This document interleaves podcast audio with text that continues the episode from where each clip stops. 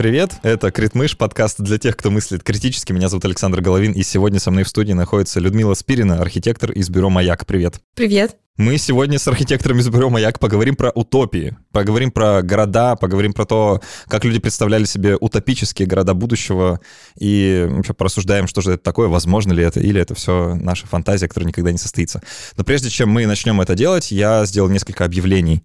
Во-первых, по традиции скажу спасибо нашим патронам на сервисе patreon.com. Ребята, спасибо. Огромное спасибо за то, что помогаете делать этот подкаст, за то, что продолжаете его поддерживать и подписываетесь на Patreon вновь и возвращаете возвращаетесь, э, старые патроны, те, я уже узнаю некоторые имена, которые подписывались в самом-самом начале и иногда возвращаются, это очень классно. Ребят, спасибо, правда, это действительно ценно, это то, что помогает не терять мотивацию, двигаться вперед и думать и работать над проектом, так что благодарю. И чтобы получше эту благодарность проявить, мы, как всегда, сделаем очень классную штуку, а именно запишем расширенную версию этого эпизода. Если для всех этот выпуск будет длиться примерно минут 40, 45, 50, то для патронов он будет длиться гораздо дольше, потому что мы будем отвечать на их вопросы, которые мы заранее собрали. И вот сегодня тоже будем это делать. Вопросов много, они все интересные и разные. Ну, а кроме того, для всех патронов от 5 долларов действует приглашение в наш закрытый телеграм-чат, где мы общаемся на разные-разные темы, не только про подкаст, вообще про все, про что только захотим. Вот, так что если вам интересно с подкастом повзаимодействовать поплотнее, познакомиться с ним и со мной поближе, то проходите по ссылке внизу, становитесь патронами. Это очень круто, приятно и вообще спасибо. Помните, в прошлый раз при разговоре о путешествиях я упоминал, сколько людей ежегодно пользуются авиатранспортом хотя бы раз, в 2019 году это была цифра 4,5 миллиардов пассажиров в год. Больше, чем каждый второй житель Земли. Вообще удивительная цифра, не перестаю поражаться. И еще больше она удивляет в контексте экологии, о чем мы и поговорим сегодня в рубрике про путешествия, которые я делаю совместно с сервисом еще от Aviasales. Есть такой известный анекдот, немного высмеивающий экологический активизм. Маша из Москвы целый год раздельно сдавала мусор и ходила в магазин с авоськой, а летом полетела к родителям во Владивосток. Тут впору снова сыграть с вами в статистическое бинго, поэтому, внимание, вопрос. Сколько углекислого газа, СО2, выделяется в атмосферу в расчете на одного пассажира рейса Москва-Владивосток? Больше 340 килограмм. Это 3,5 центнера углекислого газа на каждого пассажира. Соответствующие калькуляторы легко найти в интернете. Осталось только понять, много это или мало. Все, конечно, имеет смысл только в сравнении. Скажем, путешествие из Лондона в австралийский город Перт добавит в атмосферу уже 3153 килограмм углекислого газа на каждого пассажира, а перелет Москва-Санкт-Петербург всего около 74 килограмм. А теперь я снова вам напомню про 4,5 миллиарда людей, или пассажиров, лучше сказать, ежегодно. Так что же Маша из Москвы, слетав разок к родителям во Владивосток и обратно, она сгенерирует выбросов углекислого газа больше, чем жители многих развивающихся стран произведут за целый год. Так что вопросы экологии очень тесно переплетаются с вопросами экономического неравенства. Но ведь не отказываться же нам всем от единственной поездки на отдых летом, а Маше к родителям. Правда? Это, ну, не кажется адекватным решением. Все-таки людям нужен отдых, и нет ничего плохого в том, чтобы разок или два в год добавить в атмосферу несколько центнеров СО2. Проблема скорее не в тех, кто пользуется авиатранспортом пару раз за год, а в тех, для кого авиаперелет — это рутинный способ перемещения. К тому же, несмотря на огромный объем авиаперелетов, вся отрасль ответственна всего за 2-3% глобального выброса углекислого газа, как бы вам для масштаба. Впрочем, эта доля довольно быстро растет. О, и еще важная вещь. Теперь пользователи сервиса Aviasales еще могут перевести кэшбэк за бронирование отелей или других travel-сервисов в пользу Алтайского лесного проекта. А Aviasales удвоит сумму перевода, помогая компенсировать углеродный след. Проходите по ссылке в описании, оформляйте доступ к еще, вводите промокод КРИТМЫШ для 10% скидки, а мы с вами продолжим рассматривать путешествия со всех сторон в следующих эпизодах. Путешествуйте осознанно, а теперь назад к выпуску. Ну, еще одна маленькая вещь. У подкаста теперь есть живой Инстаграм. Ура! Все уже, конечно, давно э, привыкли к тому, что Инстаграм есть абсолютно всего, но вот у подкаста его как-то живого особо не было. Он был немножко мертворожденный, вот, но теперь он точно работающий. Там будут э, посты про выпуски, про э, что-то около темы, какие-то анонсы. Так что, пожалуйста, подписывайтесь, проходите по ссылке, тоже это очень приятно. Я э, теперь регулярно стараюсь туда заходить, э, отвечаю на комментарии и смотрю, как увеличивается счетчик подписчиков, и это тоже довольно приятно. Так что проходите, становитесь подписчиками и в Инстаграме. Давайте общаться там. Все, все сказал, что должен был. Давай начинать тему. Я уверен, что прежде чем нам двинуться куда-то дальше, нужно, наверное, разобраться с тем, что же это за слово такое утопия и что оно означает. Да, я тоже так думаю, потому что слово «утопия» впервые было употреблено Томасом Мором в 1516 году, и оно означало с древнегреческого «место которого нет» или «хорошее место». Как правило, утопические идеи были направлены на то, чтобы превзойти существующий какой-то политический строй, какие-то особенные настроения и сделать мир радикально лучше и быстрее. Соответственно, очень многие утопичные идеи, выраженные впоследствии в городах-утопиях, были довольно радикальными и чаще всего, как бы это ни грустно звучало, были обречены на провал. Мы впоследствии, я думаю, вернемся к этому и поговорим об этом, но к сожалению, реальность такова. Возможно, здесь имеет место быть реализация каких-то человеческих амбиций, потому что хорошо сделать хорошо хотелось прямо здесь и сейчас, и, соответственно, бросая все силы на то, чтобы разом перевернуть какой-то существующий строй создать какой-то новый мир, совершенно радикальное место, которого нет, вот это все, воссоздать это прямо сегодня, прямо здесь и сейчас, конечно, не представлялось возможным. Но, тем не менее, попытки были приняты, и интересно будет о них сегодня поговорить. Утопия, да, это место, которого нет, и зачастую в самом начале, когда это слово начало активно употребляться. В частности, вот именно Томас Мор употребил его впервые, выпустив одноименный роман, в котором говорилось об острове, где существует идеальный какой-то город, который также служил крепостью. И здесь интересно то, что в эпоху Возрождения идеальным городом представлялась идея о городе-крепости, которая обеспечивала бы полноценную безопасность от врагов и всего прочего, где процветали сады и прочее. И внимание к этому роману, конечно, было колоссальным, потому что Возрождение направляло свои взгляды на античность, на труды Аристотеля, Платона, и сам Томас Мор неоднократно ими вдохновлялся. И впоследствии это дало толчок к развитию утопичных идей, люди начали активно фантазировать, и нам будет интересно также сегодня тоже об этом поговорить. У Томаса Мора были последователи, которые впоследствии также выпускали какие-то литературные труды, но практической реализации, мне кажется, утопичные идеи вот именно в эпохе Возрождения достигли в таком городе, как Пальманова, если я не ошибаюсь. И этот город находится в Италии. В плане он похож на девятиконечную звезду и представлял собой город-крепость, где должен был осуществляться такой естественный обмен. Должны были жить фермеры, купцы, и они должны были обмениваться товаром. При этом город как бы функционировал сам в себе. И отчасти это было такой жест со стороны Италии, так как Пальманова был определенным форпостом и служил э, защитой от Османской империи на то время. То есть тоже город-крепость. Мы снова видим этот пример здесь. Причем Пальманова начал строиться. То есть это интересно в том плане, что это один из самых первых проектов, который был реализован. Впоследствии, конечно, Венеция потеряла свое влияние, Пальманова перестала служить каким-то форпостом, и город был заброшен. Тем не менее, сейчас этот город, э, по-моему, в 2013 году был внесен в список всемирного наследия ЮНЕСКо, и сейчас там собираются сотни туристов, определенные не фестивали исторической реконструкции, чтобы посмотреть, как же это все было тогда.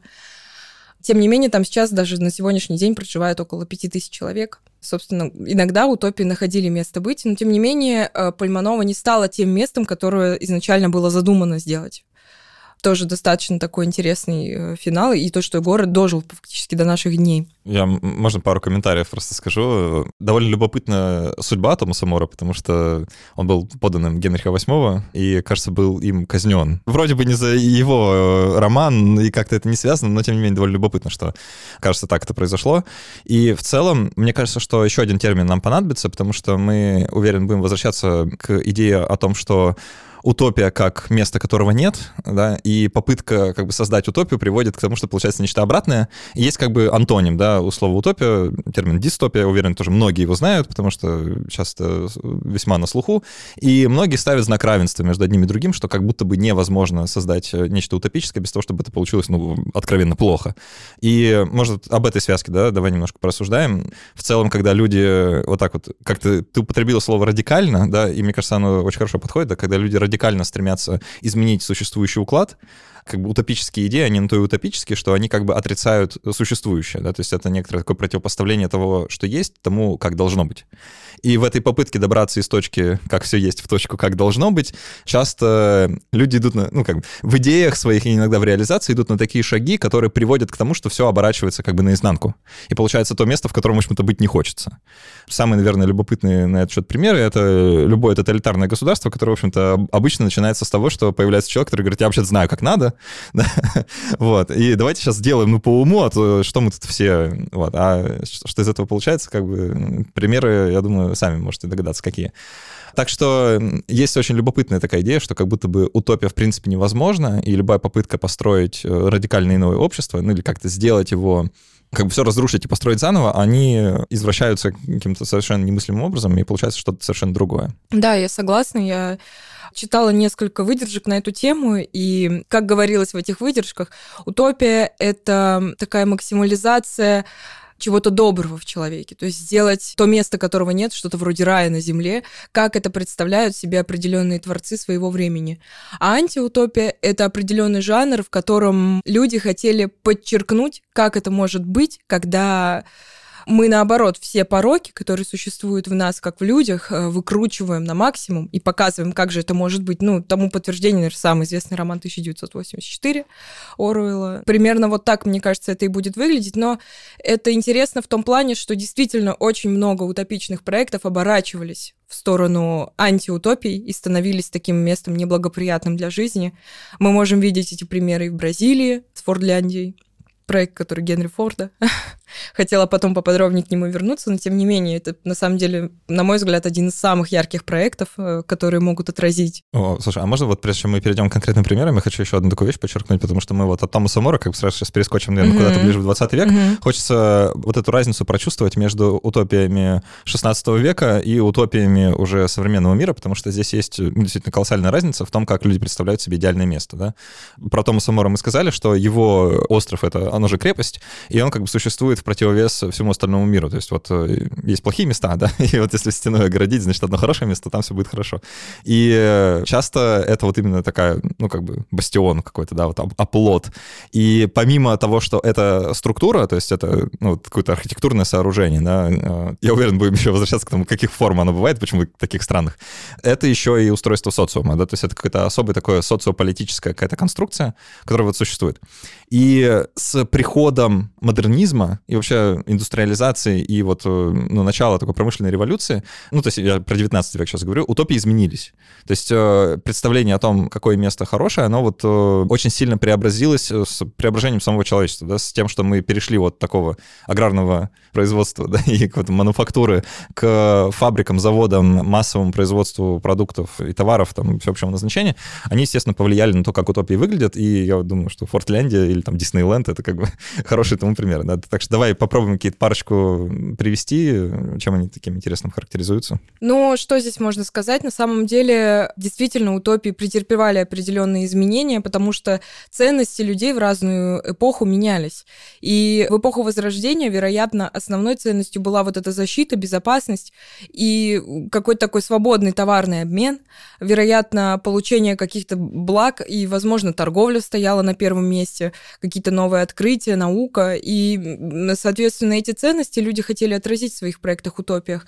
Но далее мы видим, что эти ценности начинают сменяться, и здесь мы видим уже и в XIX веке возвращение к определенному гуманизму. Это города, которые построены для людей, города, которые ориентированы на обеспечение какой-то благоприятной среды для человека. Ну, хотя на самом деле они все на это ориентированы, но в XIX веке мы видим это, например, в одном из городов, где ввели, например, восьмичасовой рабочий день для рабочих. Э, это, есть, это да. мало по тем временам. Да, да, да, да, да. Когда был распространен, например, детский труд, и труд обычных рабочих был, конечно, на износ.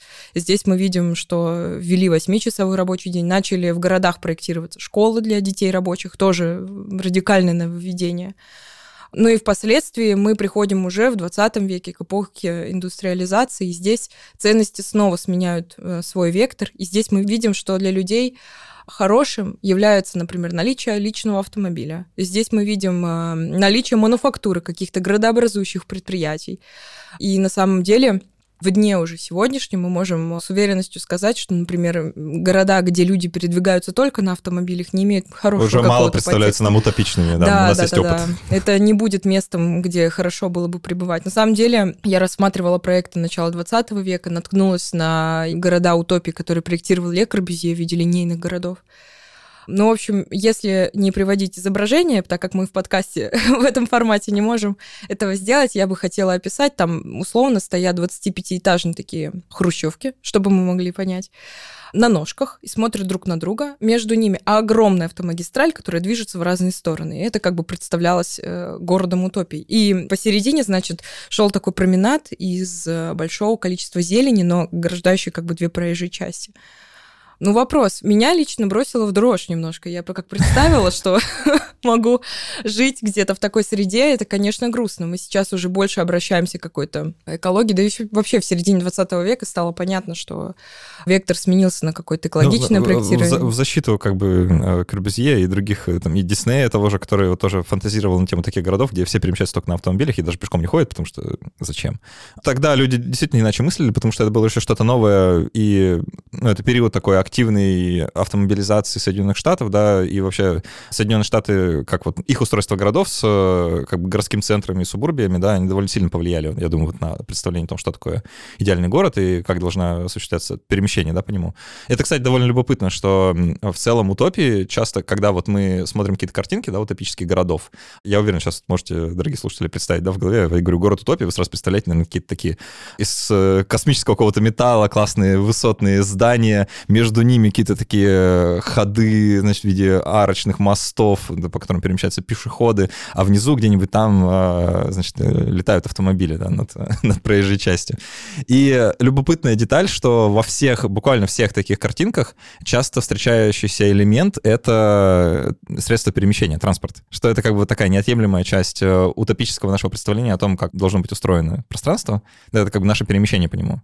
И для людей начала 20 века, конечно, утопичным представлялось перемещение на личном автомобиле. Ну, сами представьте, вы до этого на лошадях гоняли все это время, да, тут теперь можно сесть в автомобиль и поехать, ну, как бы действительно идеально, да, кажется. И нам сейчас этот взгляд кажется наивным, потому что у нас есть этот опыт э, автомобилизации городов до такой степени, что в них находиться действительно некомфортно. И когда мы смотрим на эти замечательные кадры, где реально это э, широкополосное шоссе между двумя жилыми домами, оно забито автомобилями, ты на это смотришь и думаешь, ну, так это, это ад какой-то.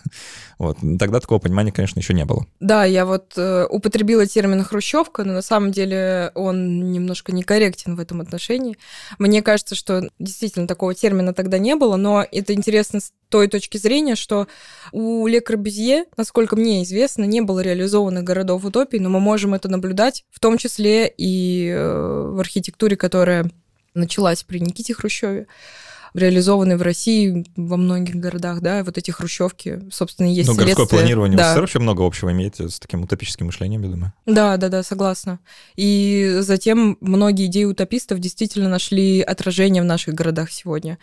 Нельзя сказать, что много было не реализовано, но есть примеры хороших реализованных проектов. Я готова о них в дальнейшем, может быть, поговорить. Да, ты можешь приводить прямо сейчас, то мы, значит, все время так отсылаем как бы к будущему, к будущему. Можно, в принципе, и сейчас. Я уже употребила вот этот пример, да, про восьмичасовой рабочий день, про города, которые направлены на определенный гуманизм.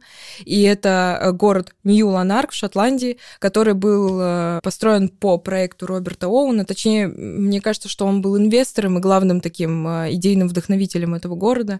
И судьба этого человека действительно довольно интересна. Город был возведен в 1800 году, началось как бы такое обширное строительство. Это было, конечно, градообразующее предприятие, но город, да, с градообразующим предприятием определенным, но именно там был введен 8-часовой рабочий день, то есть 8 часов на работу, 8 часов на досуг, да, и 8 часов для отдыха и сна. И впервые была построена школа для детей рабочих, и наказания в этой школе были отменены. Также он ввел определенный сорт такого школьного образования, где детей воспитывали через игры, что было тоже новшеством, и что детей не наказывали в школах, это тоже было вообще каким-то радикальной такой идеей. И впоследствии, конечно, у него случился конфликт в 1825 году с инвесторами, которые также вкладывались в этот проект. Они считали, что подход был слишком мягким, и ему пришлось уехать из Шотландии. Он приехал в Англию и впоследствии создал еще 16 утопических проектов, которые активно поддерживал. Ну, такой человек, конечно, фантазер. Но, тем не менее, для нас это сейчас уже является таким ну, нормой социальной, то, что у нас 8-часовой рабочий день, конечно. А, Мне что... кажется, это уже кажется, ну, типа, слишком большим рабочим днем уже. Да, да, да. Ну и, соответственно, это интересно, что мы находим так много общего с идеями утопистов сегодня. И именно эту нить я хотела бы, наверное, проследить в сегодняшнем диалоге, потому что а, нам может казаться, что это все какое-то далекое, такое фантазийное. Но на самом деле мне кажется, что это несколько ближе даже к нам. И если бы этих идей не было, возможно, наши города не были бы такими, какими мы их сегодня видим. Приведу такой пример из жизни, да, я смотрела трансляцию секспо в Дубае, если кому-то интересно, можно будет посмотреть. Там, в общем, павильоны от разных стран представлены с определенными новшествами и какой-то повесткой современной. Когда я смотрела эту трансляцию, мне казалось, что как будто бы в архитектуре нет ничего невозможного там абсолютно какое-то будущее происходит, да, на сегодняшний день. И Дубай, ну, представляет для меня определенный интерес. Мне кажется, что это город утопия, реализованный вот в наше время за довольно короткие сроки и э, совершенно на таком пустыре. Но были бы Дубаи, если бы не было проектов утопии, если бы люди не фантазировали? Тоже вопрос. Слушай, я никогда не был в Дубае, конечно, поэтому сейчас да, то, что, то, что я скажу, можно смело отбрасывать как мнение человека, который ничего не понимает, но я слышал такие размышления, я вообще смотрел как бы, видео и фотографии, кадры. Кажется, что Дубай — это некоторая пародия на вообще на город. в том смысле, что это тот случай, когда есть много денег и нет много вкуса, и строится то, что представляется красивым без понимания того, зачем и как и почему, и, в общем, это довольно странно само по себе. Ну, то есть вместо того, чтобы построить как бы, действительно что-то выдающееся, это некоторая такая пародия на, знаю, на Лос-Анджелес, да, на Нью-Вегас. Какой-то такой Вегас. В общем, э, кажется, что это нечто странное. Я вот, кстати, хочу от этого перейти, знаешь, к тому, как вообще в целом люди фантазируют про города утопии, как они устроены, потому что это любопытно. Сам подход к городскому планированию, когда мы э, ведем речь вот о таких утопических идеях, он часто упирается в какую-то странную такую геометрию.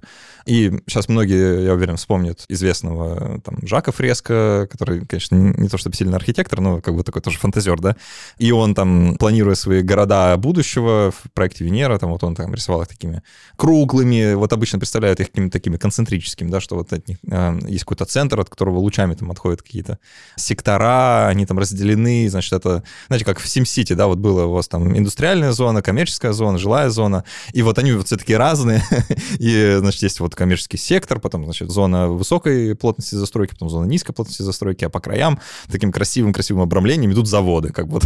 Это кажется глупым сейчас, да, вот с такой э, современной позиции, но действительно вот эта сама идея о том, что если города спланировать, да, то есть не просто, чтобы они росли абы как, потому что города вообще растут абы как. Если их спланировать, то получится лучше. И что как будто бы сама структура города, она превратит э, существование в нем вот в утопическое, что от самой структуры многое зависит, это, наверное, правда, но э, часто люди, как бы обращаясь к идеальному, обращаются к идеальным формам, что может быть идеальнее круга, вроде бы ничего, и поэтому часто города утопии, они как бы такие круглые. Может, ты что-нибудь добавишь к этому рассуждению? Я потом еще хочу одну интересную мысль сюда вернуть. Да, на самом деле, то, что ты сейчас озвучил, очень похоже на идеи метаболистов. Как будто бы ты говоришь их словами. Потому что идеи метаболистов как раз-таки отталкивались от э, непринятия вот этой э, геометричности да, в планировании городов, Зачем это делать, задавали вопрос метаболисты. Они говорили, город как организм. То есть мы можем видеть различные манифесты, которые были в утопиях. Если у Ле Корбюзье город был как машина, да, дом как машина, у метаболистов город был живым организмом. И они сопоставляли вот этот это развитие городов с чем-то вроде развития организма в природе, и считали, что город должен расти хаотично, как бы распуская свои корни по рельефу и расти дальше. Главное обеспечить ему какой-то достойный вектор. И на самом деле мне кажется, что эти идеи имеют место быть, и они действительно реализованы в многочисленных проектах В частности, Астана построена по проекту Кисё Куракавы. Что-то а было ты, реализовано. Что за город? Подожди, это Нур-Султан, ты имеешь в виду? Да, да, да, да. Извини, не мог не пошутить. Хорошо. Ну да, действительно. Но не все было реализовано, конечно, в этом проекте. Но, в общем, суть метаболистической такой теории заключалась в следующем, что у нас идет основная такая автомагистраль, от которой перпендикулярно расходятся дороги. И кварталы, нанизанные как бы на эти дороги, прилегающие к главной и основной, чередуются промышленным зданием, административным зданием, ну, имею в виду какой-то бизнес-центр, жилое здание, и как бы кварталы вырастают друг в друга. И мы можем себе позволить недалеко сходить в магазин, недалеко пойти на работу, все примерно в пешей доступности, но при этом город как бы врастает сам в себя. У нас нет четкого разграничения на индустриальное какое-то место, где у нас только промышленные предприятия, и место для жилья, и административный какой-то центр. Нет, здесь у метаболистов все врастает органично друг в друга и должно как бы развиваться в дальнейшем, распластываясь вот так по рельефу и захватывая определенную территорию. Ну, это может быть э, приведено как пример тому, что не все города утопии были э, заключены в какую-то геометрическую, да, такую форму. Но есть еще вот этот Acres City, я не помню, кто создатель, э, город Акр, да, или как лучше описать, когда там основная идея была в том, чтобы была очень низкая плотность населения, и у каждого жителя как бы был бы очень большой участок земли, который он там сам обрабатывает, сам на ничего хочет делает, и он как бы такой разнесен в пространстве очень сильно, там как бы общество, да, сообщества, они так разнесены чтобы как бы у всех было свое место, это представлялось идеальным, ну, как бы чтобы было много места, да, то есть разные идеи, конечно, были, и он не в какой-то геометрической форме, но тем не менее, как бы сама идея планирования в нем заложена все равно. Да, и на самом деле теорий таких было много. То есть если мы говорим об э, утопии с точки зрения развития какой-то социальной мысли, это уже один виток развития утопии. Они нередко, конечно, пересекаются друг с другом, но тем не менее у нас есть э, интересная мысль из разряда того, зачем нужна была утопия. Утопия иногда отвечала на определенную социальную повестку. Здесь это один сценарий.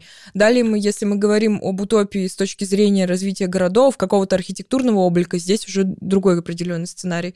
И города утопии с точки зрения градостроительного планирования, сетки, удобные для жизни, какого-то контура города, да, здесь уже другая история. И они все время идут параллельно друг с другом, как правило, потому что архитекторы, как правило, очень любят, как говорил один мой знакомый, очень любят нередко залезать туда, куда им не нужно залезать, и думают о том, о чем им как бы не следовало бы думать. Но я имею в виду, что архитекторы не эксперты, например, в экономических каких-то отношениях, но тем не менее мы фантазируем о том, что вот здесь будет там какой-то бизнес-квартал, и здесь все точно будет работать. Мы фантазируем об этом, но при этом мы не эксперты в этом. Но в чем я могу быть уверенной, что архитекторы, как правило, это создатели пространства, а здание рождается на определенном пятне, которое ему диктует градостроительная сетка, и, соответственно, здание плюс градостроительная сетка диктуют уже определенный как бы дизайн среды, вот эти вот э, зеленые пространства, парки и все прочее. То есть оно образует какие-то такие пространства, где человек может там отдыхать, проводить свой досуг и прочее. Все это в определенном балансе создает для нас комфортную среду для проживания. Все мы любим, когда рядом есть парк, когда есть много зелени, когда из окна открывается шикарный вид. Кому-то нравится сосуществовать с другими людьми в определенном многоквартирном доме, кому-то жить на берегу, на отшибе на каком-то. Тем не менее, как бы вот так. Есть э, определенные вехи развития утопии, и они, как правило, переплетаются и идут вместе друг с другом. Я знаю, что еще хочу добавить, такую любопытную штуку, что в целом можно было бы сказать, что утопия и город — это антонимы. То, что это несовместимые вещи, потому что весь наш опыт, да, вот за там, последние 2-3 столетия, да, я думаю, даже за все время существования города, как вот какой-то сущности, мы, в общем-то, убедились, что города растут абы как. Да, то есть, ну, это вот, э, конечно, есть свои законы, да, есть э, понятные какие-то вещи, которые формируют то, как город будет выглядеть, но в целом это довольно хаотичная система, да. Мне, наверное, близок подход метаболистов, как ты их называешь, да, я не знал, что это так называется, но это действительно похоже на то, как я про города думаю сам, хотя, опять же, я не специалист никакой, не архитектор даже, Э, но идея о том, что мы можем спланировать город, она сама по себе кажется ущербной, потому что так или иначе город — это место, в котором существует множество независимых акторов, и которые так или иначе развиваются по своим каким-то законам, и попытка впихнуть вот эту сложную, сложную хаотичную систему в какие-то строгие рамки вроде вот здесь квартал такой, здесь квартал секой, да, вот здесь административное здание, а здесь жилое, он в конечном итоге столкнется с реальностью и, ну, разобьется об нее, да. Мы все живем, вот, если вы из России нас слушаете, да, вы так или иначе, наверное, живете в городе, который был проектирован и планирован э, при советской власти, например, да, и был застроен там соответствующим образом. Видно как бы план, и не всегда как бы сейчас используется ровно так, как это задумывалось, да, то есть реальность, она все равно вмешивается, вносит свои коррективы, и в этом смысле кажется, что город Утопия, в принципе, невозможен, потому что как будто бы нельзя его запланировать заранее. Это, знаешь, как э, я вот слышал такое любопытное сравнение, которое, мне кажется, всем нам сейчас понятно. Вот есть алгоритмическая лента Ютуба. Да, вот вы заходите на YouTube, и он вам рекомендует какие-то видео. Честно говоря, предсказать никто не сможет, какие видео вам порекомендует алгоритм в зависимости там, от ваших предпочтений, да, потому что мы не сможем, нельзя предсказать вообще, как будет выглядеть э, главная страница YouTube завтра для меня.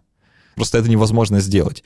И кажется, что то же самое невозможно сделать из города. Ну, то есть предсказать, как он будет развиваться, как он будет выглядеть через там, 50 лет, вообще решительно нельзя, потому что мы вообще знаем, что будет через 50 лет, да, какие появятся новые там, технологии, идеи, мысли, как изменятся люди и их потребности. То есть, ну, это кажется даже сложно прогнозировать.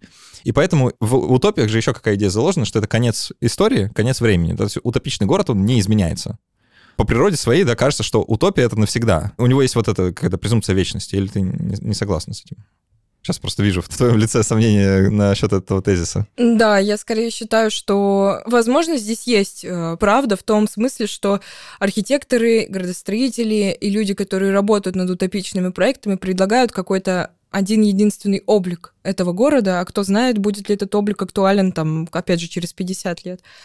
Но, тем не менее, чаще всего утописты размышляют о том, как это могло бы дальше разрастаться, то есть это тоже в сфере их интересов, и они зачастую планируют дальнейшее развитие своих городов, как бы это смешно не звучало, это, да. Это действительно довольно глупо, то есть как бы я планирую, что будет дальше развиваться, когда я уже все спланировал и вот отпустил его в свободное плавание. Да, да, да, но на самом деле я как раз вот сейчас э, посмотрела, я некоторое время назад читала книгу «Антихрупкость. Как извлечь выгоду из хаоса». И, в общем, э, это философская довольно книжка, автор утверждает, что он ненавидит абсолютно стратегов, планировщиков, что невозможно спланировать ничего. Все факты, которые касаются там, что что-то вырастет там на 5%, на 10%, мы не во власти вообще это предполагать.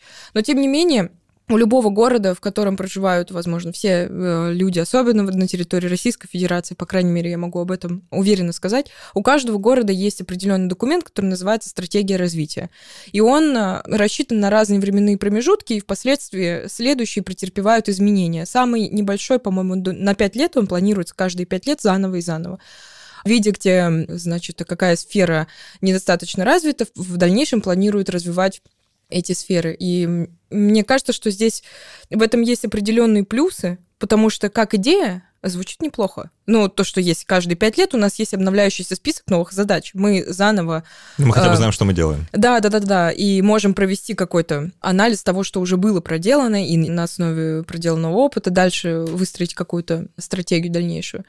Поэтому мне кажется, что города все-таки это изменчивая какая-то структура, но почему-то мы все время говорим о росте, но не говорим о сносе каком-то. Мне кажется, что сносить какие-то, вот даже элементарные какие-то, да, постройки, которые уже доказали свою неэффективность, те же какие-то многоэтажки, да, никто от них не собирается отказываться, никто не собирается их сносить. Они стоят и стоят, как константа определенных городов, но города растут дальше.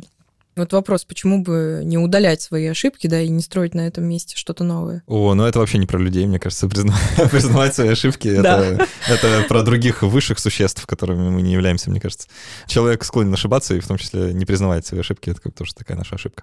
Я знаю, что хочу какой-то пункт, ну или тезис, как хочется, назови, с тобой обсудить. Есть ощущение, что мы уже живем в городах-утопиях, вот это тот образ, который мне хочется как-то развить, потому что я действительно часто сталкивался с такой идеей, что современные города — это как бы капиталистическая утопия. Вы наверняка, все слушатели, были там в торговых центрах, э, кушали в фудкортах, э, шопились в сити-моле там или еще где-нибудь. И это некоторым образом формирует наше представление о городах будущего, да, потому что, как мы выяснили из всех исторических примеров, что мы приводили, и как бы наших рассуждений на тему там, утопии прошлого, да, они все вырастают из представления о настоящем, очень закономерным, логичным образом, да, хотя это, естественно, к будущему имеет довольно опосредованное отношение. Вот. Но кажется, что сейчас мы представляем города утопии совершенно определенным образом. И то, как мы живем сегодня, формирует это представление. Может, давай об этом поговорим немного. А как сегодня для нас выглядит утопичный город будущего? Что в нем такого есть, чего в нем нет? Да, да, конечно, здесь э, не без экологической повестки. Мне кажется, что это прям э, больная тема вообще, особенно России.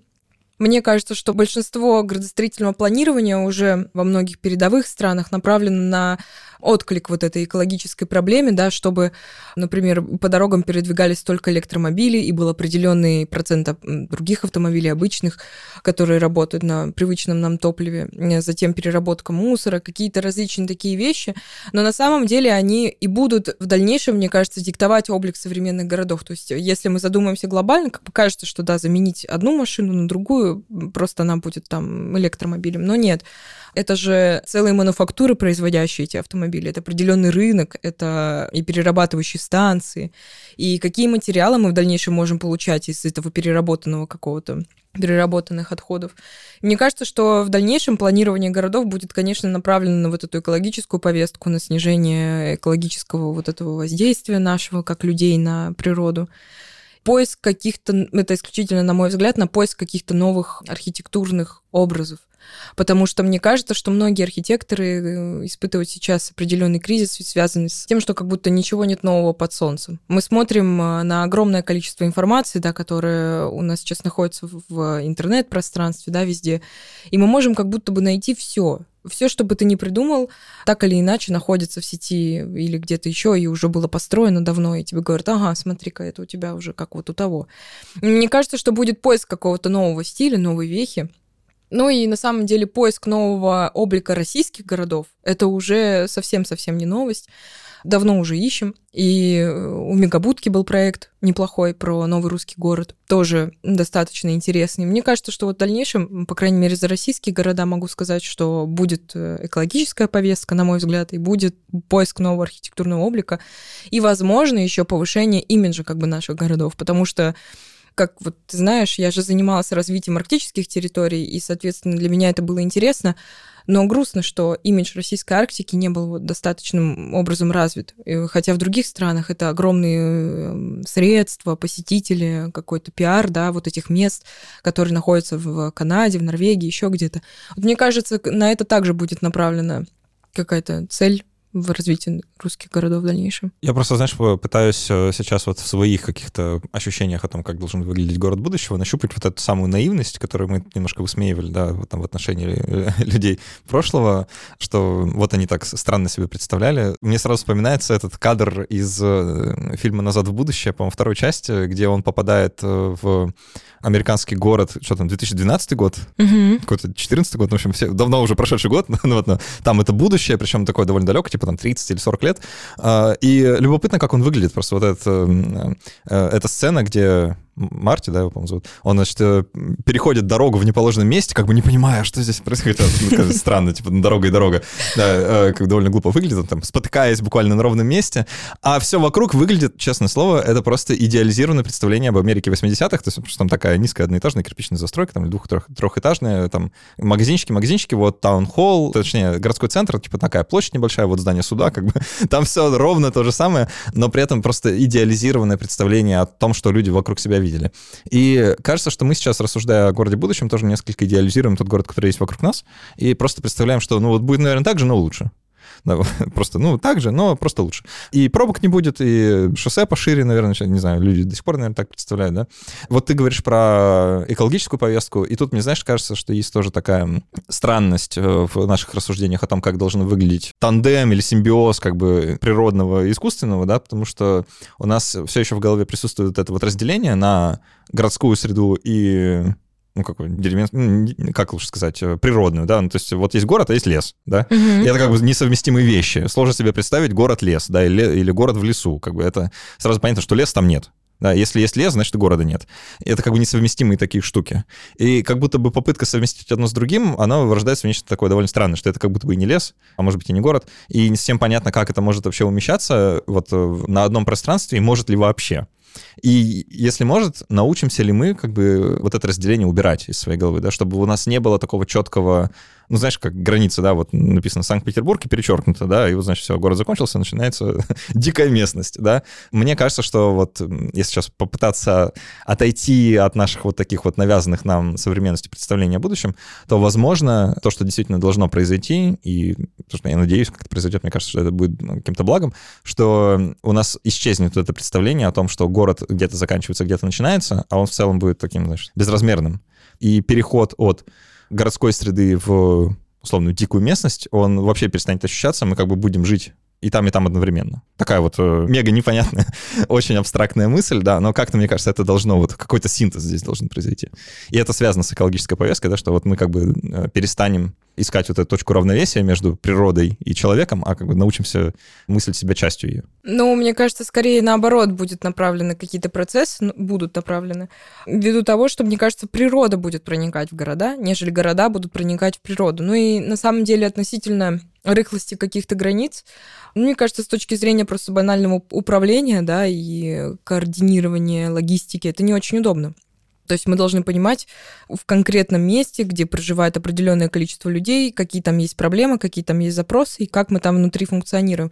Если же, условно, вся наша страна превратится в один огромный город, управлять такой обширной территорией будет намного сложнее. Так что мне кажется, что наоборот, мы будем внедрять природу в города и, возможно, создавая ее заново, то есть засаживая какие-то леса, да, локальные парки, проектируя какие-то зимние сады. И также я считаю, что некоторые места природные должны оставаться нетронутыми. Но, э, на мой взгляд, уединение, которого человек добивается, например, отправляясь в отпуск в какие-то горы, да, или э, в какие-то вообще безлюдные места, это необходимая часть жизни нас как людей, потому что помогает нам восстановиться, мы снова чувствуем себя в каком-то таком пространстве без людей, и это необходимый отдых для нас самих. Если везде будут города, вероятно, нам будет довольно тяжело э, так, в э, существовать. О, о том и речь, что город перестанет выглядеть так, как он выглядит сегодня. То есть э, это не такая, не улица, на которой полно машин и людей, а нечто более разреженное, что ли. Mm-hmm. То есть вот не нужно будет уходить в горы, условно говоря, чтобы людей не было, а их и так не будет сильно видно. То есть что это как бы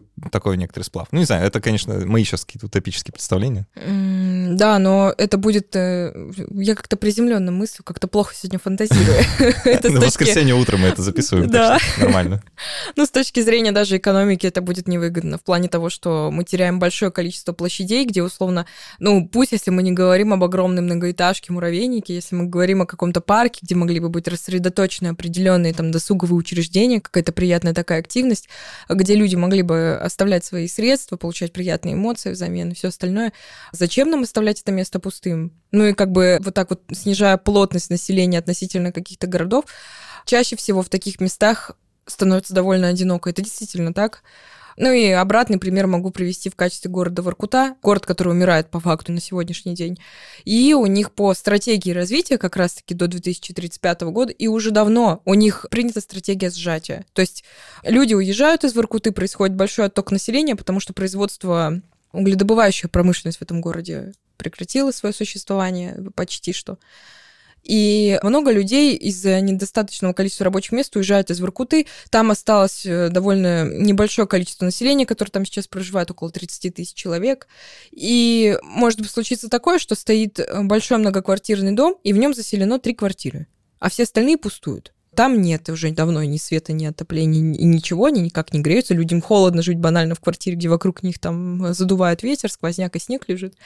И этих людей по программе сжатия переселяют в центр города, чтобы заполнить уже существующие дома, а те, которые остались на периферии, пустующие дома, их пока что с ними ничего не делают.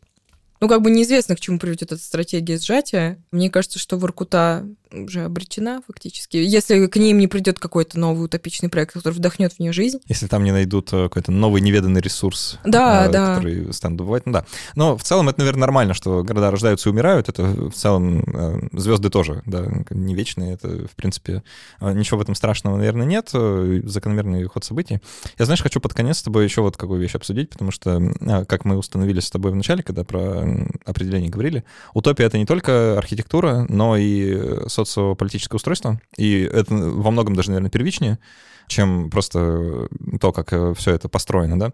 И хочется, не знаю, как-то тоже на этот счет пофантазировать, потому что много есть размышлений сегодня таких э, футуристов, футурологов на тему того, что э, как будет вообще устроено политическое, социальное устройство человечества в нашем таком новом информационном веку, когда появляются огромные городские агломерации, которые сами себе внутри государства, по сути, да, ну, как бы... Сейчас вот такую мысль выскажу, что, может быть, как это могло бы быть устроено, да, что мы перестанем идентифицировать себя с какими-то национальными государствами, что привет, как бы 19 век, да, или даже раньше 18 век, это несколько Вы, наверное, это чувствуете, думаю, дорогие слушатели, да, что это несколько устаревшее представление о том, как мир устроен, и оно действительно сильно упрощено, ну, как бы это упрощает реальность настолько сильно, что уже неудобно. Что, возможно, мы будем мыслить себя вот как бы принадлежностью какой-то городской агломерации. И города будут, ну, типа, сильно больше, да, то есть вот, ну, представьте себе Москву размером еще в 4 раза больше, да, и вот как бы одна агломерация, все, что входит как бы в сферу притяжения, да, Москвы как какого-то центра, что вот это будут, ну, такие московичане, московцы, Московича. И будут, значит, какие-то другие центры, и уже между ними будет идти какая-то, не то что конкуренция, да, но просто какое-то соревнование на тем того, кто лучше или что-то. Ну или кооперация, как хотите.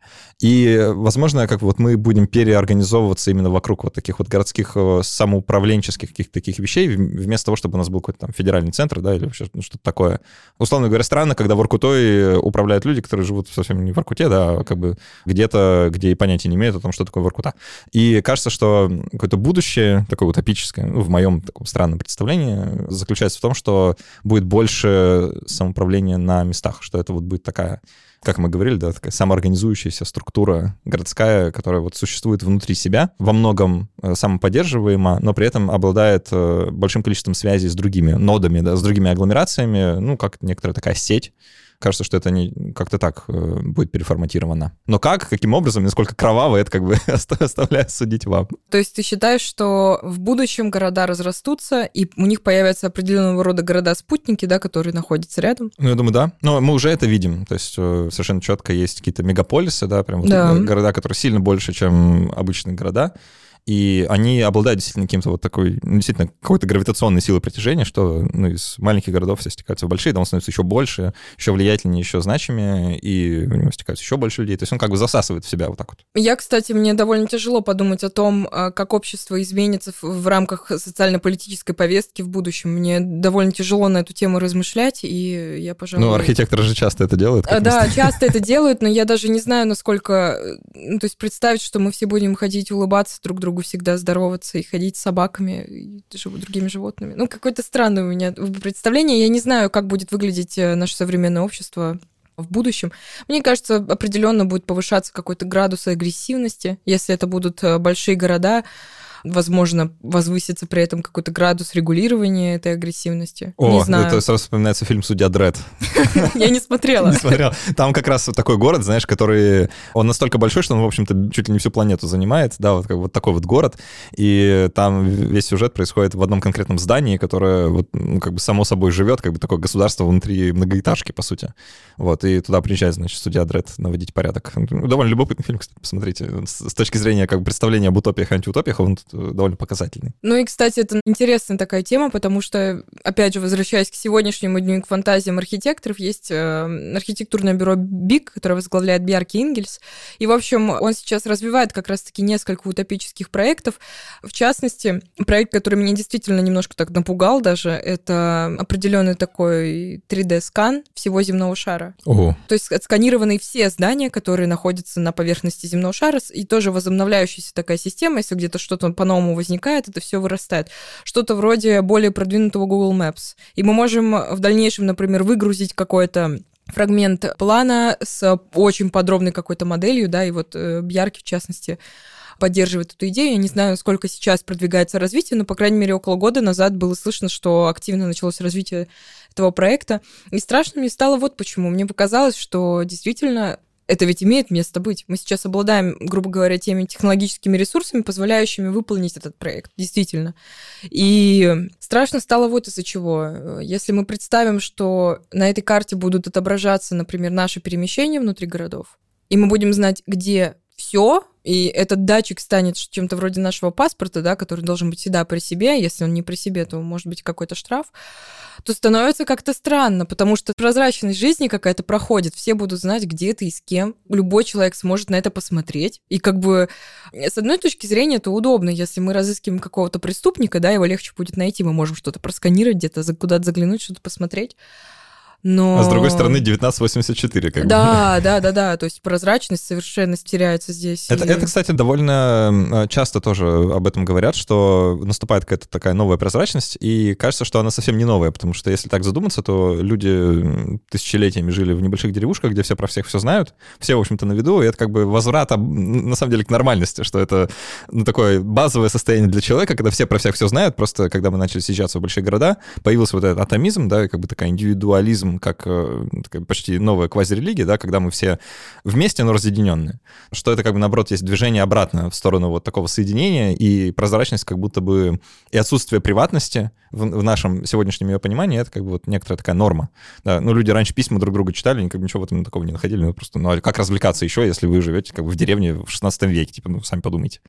Да, согласна. Ну, и действительно, жизнь станет намного прозрачнее, даже сейчас уже приходом, с приходом социальных сетей а в определенные моменты кто-то может отслеживать, где ты был, чем ты занимался. Если потратить на это немножко времени, то действительно можно просканировать и узнать практически всю твою жизнь, если человек активно ведет там какие-то социальные сети. Если вы пользуетесь Телеграмом, то люди знают, во сколько вы ложитесь спать, например. Да, да, и когда день рождения там у вашей мамы, благодаря ВКонтакте, или ну, всяким таким штукам, и где, где ты бываешь по меткам в Инстаграме. А это уже какой-то максимум из этого выжатый. То есть в проекте Бьярки, если туда поставить еще датчики всех людей, то это действительно полная прозрачность. И вроде как чего бы такого плохого в правде, но на самом деле, когда люди жили честно, и становится как-то так немножко Глуповато я себя почувствовала, вообще Нет, странно да. стало. Нормально, нормально, да. Это действительно ну, немножко опасливо как-то ощущается. Тем более, ну, мы в России живем, как бы все понимают, э, что к чему. Давай переходить к послекасту, а то, мне кажется, мы можем долго еще про эту тему говорить. Вот поговорим про вопросы, которые патроны нам прислали. В гостях была Людмила Спирина, архитектор. Спасибо большое, что пришла, поговорила про все эти замечательные вещи. Мы, уверен, соберемся еще и что-нибудь такое архитектурное обсудим, потому что тема действительно богатая, и про утопии можно, наверное, не один эпизод записать, то и целый подкаст. А я вас попрошу, дорогие слушатели, оставить какой-нибудь отзыв. Напишите вообще, как вы представляете себе города будущего. Вот э, прямо сейчас откройте приложение, где вы это слушаете. Например, CastBox. Привет, ребята из CastBox. Я все читаю. Вот, я все вижу. Так что напишите, что вы думаете про то, как будут выглядеть утопические города будущего, насколько они похожи на сегодняшние в вашем представлении или нет. Может быть, вы их представляете совершенно иначе. Или просто отреагируйте на то, что мы сегодня говорили, какие идеи продвигали. А, может быть, что-то отозвалось или лично вам. Становитесь патронами, проходите по ссылке внизу, подписывайтесь на Инстаграм. А, там теперь интересно, круто и красиво. Для меня самого это новости. Я сам захожу теперь и думаю, а где здесь сторис? Так что, пожалуйста, включайтесь, давайте будем общаться в социальных сетях. Почему бы нет? Новой прозрачности для подкастов тоже. А так все. Спасибо, что были с нами. До встречи через неделю и пока.